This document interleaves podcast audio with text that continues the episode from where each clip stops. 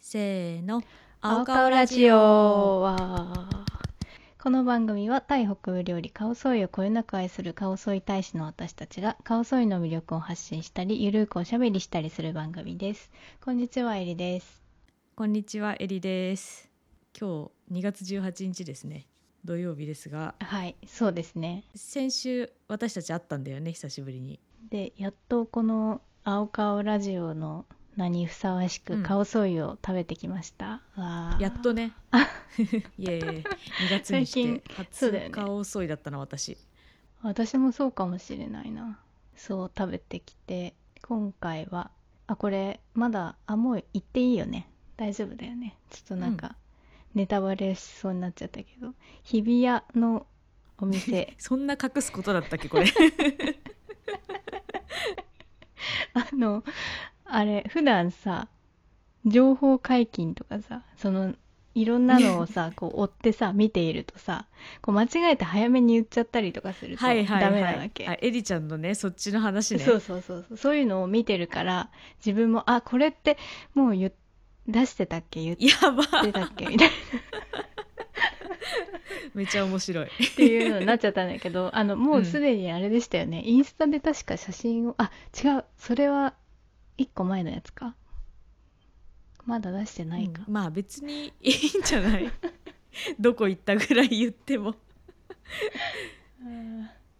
メディアじゃないからね別そっにかまだ写真は載せてないですが写そ真載のうせち、てないです、ね、そのうち載せますねはいはい見てください、で食べてきたっていう話ですねそうだねは、あまあ、今回ちょっと映画を見たかったのでその映画館のある場所の近くでちょっとお店を探してで日比谷のあの999って書いてあれなんて読むんだっけ、顔顔顔タじイゃないかな語であ顔顔顔だそうだそうだそうだ、ん、あの昔中野店に行って多分10日遅いとかかなり初期の方だったと思うんだけどうん、それと同じお店の日比谷バージョンに行ってきたですねそうですねそう中野もそうだったけど日比谷はすごいあれだったね大屋台って名前がついてるその通り屋台っぽくてうんあのプラスプラスチックの椅子がすごくテンションが上があそうだるね感じのお店うんうんだよねテンション上がる感じ映画が終わったのがもう2時半ぐらいだったから結構昼時は外れてたよね、そうだねうん、でもお店は空いてましたうんうね、んすぐ座れたし食べれたんだけどその後もパラパラお客さん来てたから全くいなくなるみたいなことはないんだなと思ってお客さんうんが確かに、うんうん、なんか店員さんがさ変な時間にみんな入ってくるねみたいな映画かなって言ってる雑談してるのが聞こえましたあ本当そんなこと言ってたその通りですって言いたかったけど やめたそっか 映画帰りですみたいなあでもそうだよね映画館の近くの飲食店とかって混む時間がだいたい波がこのくらいみたいなあるんだろうね映画終わりの時間で、うんみたいなねそうかもねあとなんか映画の時間中途半端だったからさ12時半から始まって2時半に終わるみたいな感じだったからさ、あうんの周りにいくつも顔相違出してるお店は見つかったのよ検索したらね。で前々からあるなって思って気になってる店もあったんだけどだいたい2時半ラストオーダー3時3時閉店とかで夜からまた営業っていうお昼休み挟むお店が多かったから顔顔顔がちょうどよかった休みなしでやってくれてたから、というようなね店探し事情で日曜だったからさ定休日取ってるお店も結構あってやっぱりあーオフィス街っていうのもあるからまあね買い物来る人もお客さんもいるけど基本的にオフィスワーカーの人が来るのではないかっていうようなお店も多そうだったねあの辺は。そうだねもしかしたら平日のランチとかもやってそうだもんねうん、絶対やってると思う、ねあそうあれですねこれ裏話としてはまだ写真を上げてないからわかんないと思うけどあの、いつものプレートを書くときに何かを相違でカウントしてるかあれを書くときに全然ペンが出ないというアクシデント があってアクシデントだったねあ それうアねクシデントだ写真を見るときにあそこにも注目してみてほしいですねやば でもちゃんと写ってるはずうん大丈夫大丈夫だった言われないとまあ確かに若干薄い かなみたいなぐらいだけどそうそう大変だったんだよねちょっとやばっと思って そ焦うっだたねねちょっと書き切れるかどうかが焦ったねそうそう焦った焦ったそうあのボードいくつかあってエリちゃんの元と私の元とあって私の元にあったやつがオーストラリアとかにも連れて行ったてかオーストラリアで買ったんだったかな確かオーストラリアのダイソーにもあったよって言ってなんかさそうそ言ってくれ送ってくれたよね写真でそれをエリちゃんがオーストラリアでカウントする時に使ってたんだよううんうんそれを久しぶりに引っ張り出したもんだからあれだって何年前よええそりゃペンもつかんわって そうよだって買ったの2017年とかかなあれもうそれはペン出なくなっててもね不良ではないよねおかしくないよねっていう苦労もありつつ撮った写真だっていうのに注目してほしいですねそうですねそうだねインスタをさなんか顔そい食べてないと投稿する写真っていうかネタがないからあんまりこう見なかったりするんだけどうん顔ソイを食べに行くとその前後ですごいインスタを見る見てさみんなの顔ソイ写真に「いいね」を押しまくるっていうかそういうのやっちゃうんですけど私もやってるそうするとそうフォローしてくれる人とかがいるからすごいありがたい本当だよね今さ今現在で694人もフォロワーがいるんですけどすごくないですか700ほぼ700人いやもっとあのはい頻繁にちょっとさうんなんだろう、S、SNS 離れっていうわけではないんだけどこの写真を全然撮る習慣がないから自分の個人の方の青顔の方じゃなくてうんインスタとかも全然投稿してないからさ投稿する習慣が消えてしまっていてちょっとあの青顔の方は今年はもうちょっと頑張りたいなと思ってました確かに投稿するネタがないのはないないんだけどもうちょっともうちょっと頑張りたいそと、はいそのために顔顔ソイとかタイ料理とかねなんか関連するものを摂取しに行かないといけないねうん摂取そうですねあんまり昔の写真とか載せても面白くない気がするし自分ももういっぱい見てるから、まあい今更いいかみたいななんか一時期いつだったっけな2019年ぐらいに行ったタイ旅行の写真とか載せてたんだけどストーリーとかでそうそうそうそうストーリーだからもう消えてると思うんだけどなんか新しい旅行とかもさしてないからさタイに関してはそうなんだよねそうなんだよねだから近所でちょっとタイ活をしないといけないんだよね体活体活新しいねいいねタイ活まあ顔相違に関してはまた記事とか書きますかねせっかくだから書いてますはいじゃあそれまた公開したらインスタも更新してって感じにしよなんか私たちの打ち合わせみたいな会話になってしまったうあと映画か映画はね何見たんでしたっけスクロールという映画です2月3日に公開してる映画前回収録した時にこれ見に行こうよってなったんだよねあそうそうそうあれだよねあれ何の話からそうなったんだろう中川大志くんが新しく映画出てるねみたいな話をしてて多分録音はしてなかったかもねその時あそっかオフレコオフレコだったっうんだったていう会話から見に行ったんだよねメインキャストがね北村匠海くんと中川大志くんとあと松岡真優ちゃんと古川琴音ちゃんでなんか良さそうではないでしょうかっていうことで見に行ったんだけどまあ私はなんか表現難しいけど、まあ、見てよくなかったとは思わないけどすごい感動したとかはなかったそうそれ 右に同じくって感じ右に同じそうなんだよねものすごくもうみんな全人類見てほしいみたいな感じではないんだけど でもなんでだろうね映画が面白くなかったなんかところどころ今のセリフちょっと印象的だったかなみたいなのがあったんだけどでもなんかねこう一本筋通ってるみたいな感じの話ではなかったからだからいろんなところに印象が分散しちゃってなんか全体的な見終わった印象がぼやけたって感じがした私は。うーん私もいろいろ見てる時にさこれはまあ別にずっと考えてるわけではないけど何が言いたい話なのかなっていうのを考えてたりとかするんだけど、全然つかめなくてあうんあうんなるほどみたいなそのうん私の問題かもしれないけどあんまりつかみどころがないというかだなぁとは思ったねつかみどころないって確かにそうかもしれないただそれぞれの演技とかはすごい良かったそうだね年代的には20代あの大学卒業して数年ぐらいの2年目3年目ぐらいの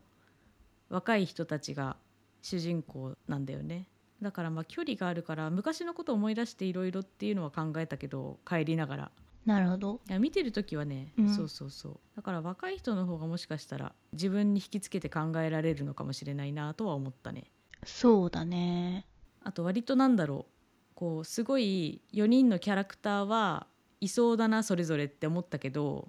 うんただなんかところどころの設定がぶっ飛んでる気がしてなんかこのストーリーのなんだろう4人がこう集まる集まってくるきっかけが北村匠海が僕っていう役で中川大志が祐介っ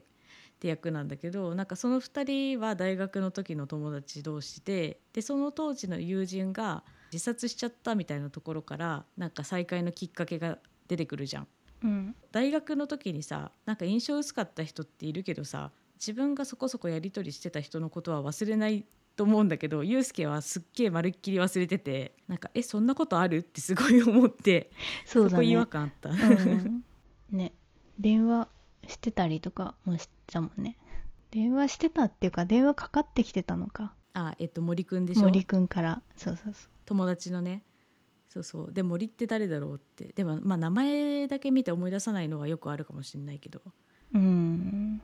ユうスケもちょっとあまりにこう交友関係が刹那的すぎてさ女の子とかもさ決まった人いないとかさそういう感じだったねあと仕事とかもさ多分電話すごい使うんだと思うんだけどテレビ局員っていう設定だったからうん携帯多分着信めっちゃ来るんだろうななんかあの着信の多さもさこう今ってあんまり電話しないじゃん、ああしないメねッセージのやり取りがメインっていうか、そうだからそこもなんだろうちょっと違いを感じたしうん今の大学生とかも電話あんましないんじゃないかと思うけどねしなさそうだよねいやそうなんだよね彼はなんでそんなにモテるのかっていうのはすごく気になったポイントではあってみんな私と結婚するんだこの人はみたいなさっていうかそうそういう発言をしてるからなのかもしれないけど、うん、人をそう思い込ませる力というか別のことうんいにや使えそしてそそううやってそうやって思っちゃう女の子がにすごい執着されちゃうんだよきっとうん、そうだね。そうか。だって絶対会話とかさ薄っぺらいはずだからそのユうスケと相手の女の子の会話そんな深々話してないはずだからなのに魅力を感じちゃうのは多分依存依存しちゃう女の子にめちゃくちゃ執着されちゃうそして職場まで押しかけてガソリンと称する水をまかれるって いうあのシいーやンあのシーンはもう忘れられないというか、一番印象に残ってるかもしれない。職場に来るって、ひしかもさ、あれ、あのシーンの時さ、エリちゃん隣でやばって言ってたよね。小さい声言っで。た声が出たちょっとそれに笑いそうになっちゃ って。確かに、やばいよね、と思って。あれでもちょっと演技してみたら面白そうだけどねえ、する側がってことそうそうそうそううこんん、なまあ、そうね。あそこまで行ってると。うん。うん、松岡茉優ちゃんもねその子の二の舞になっちゃうんだよねあれなんだっけ誰か友達にさ松岡萌ちゃんがそういうのやめた方がいいよ重い重いからとかって言ってるシーンがあったんだけどさあのバーでのシーンだったんだけど何の時だったか忘れたけどそういうのやめなとかって言ってたことを自分がその後なぞるようにやっていてそれが面白かったなそうだね確かに、それ誰だっけ誰に言ったんだっ電け話いや対面で誰かあれかな松岡茉優ちゃんと祐介が初めて会った日に一緒にいた女の子じゃないかな一緒にいた友達多分あれ違松った岡茉優っのけそうあれ違ったっけなんか印象ないなでもいたかもしれなあいれあれあれ多分そう何かしらの女の子にそうそう言ってたんだけどその後すぐにもうやるっていうっていうのが面白かったなあれすごくさ淡々とさ淡々とやってるからシュールであれこれ笑っていいとこなのかな何なのかなみたいなシーンがずっと続いてたな そうだね結構笑えたよねうん笑えた真剣に見てる人いたら申し訳ないけどうん結局なんかさこう二手に分かれるじゃんそのカップルがねうんがその差差差分差分っていうかなんだろう対比もうちょっと良かったかないやでもなんかあんま共感とかできないからねちょっとなかなか感想言いにくいよねそうなんだよね共感あの4人の誰か広告広告じゃない、えっと PR 動画とかいろいろ見たんだけど見てから調べたんだけど、うんうんその4人のうちの誰かには共感できるみたいな売り文句が書いてあってえー全然共感できなかったわと思って、 えーそうだねまあ強いて言えば古川琴音ちゃんの「私」っていう役は良かったかな、ういんうんやーでもどうだろうなすごい手放しでこのこの子いいって感じではないけどでもなんだろう自分の言いたいこと言って会社辞めるとか、まあ、いいねスカッとするねって思っうたし、んあと自分のもともとやりたかったこと人生1回しかないから楽しむしかないよねみたいな感じでイラストレーターとして仕事していくっていう感じは良かった気がするあとはあの上司ね、はいはいあの人が一番闇に落ちちゃったからパワハラの上司がいたんですよそうパワハラの上司この人そうねいやまあ役者ってすごいなとは思ったけど、あそれはそううんまあ、登場人物そんなにたくさん出てきたわけではないけどねでもなんか映画の尺結構長かったからもうちょっといろいろやりようあったのかもしれないけどでもこれもともと小説が原作なんだよねそうだねこの小説がどういうものなのかすごい気になるけどうん小説もその登場人物のごとの視点というかいろんな人の視点で描かれていくっていう映画と同じ構成みたいなのでちょっと調べたところによるとはいはいはいだからきっと目次通りに映画作ったんだろうねきっとねうんそうだね1章で2章3章4章5章6章みたいなでだんだんみんな交差していってみたいな感じなのかな、そうなんじゃないかと思うけど、うん、でも映像は綺麗だなと思ったな他の観点としてああそうだねあれだよねミュージックビデオっぽいあそうそうそうそれを仕事にしてる人がね撮影の担当だったらしいのでそんな感じですかねあまり話が盛り上がらなくて聞いてる人にはちょっと申し訳ないですけどでも何かの機会でなんか配信とか始まったら見てみるとかはやってもいいけど最後まで見れるかは分かりませんそうね私も 映家画で館だったからねそうそう家だったらから家だったら途中で寝そうかもと思ったけど、まあ、挑戦してみるしてみてもいいかもしれませんねって感じそうだねうんまあ、あとは私は中川大志くんが好きだからこういうタイプのキャラクターをや演じるとこういう感じなんだいいねって思ったっていうのはあるのであ好あきな人は見てもいい、いいかもしれない、うんうんあの感じよかったねうん、上手だったなんかそういう性格を演じるのが上手だったその後あれだね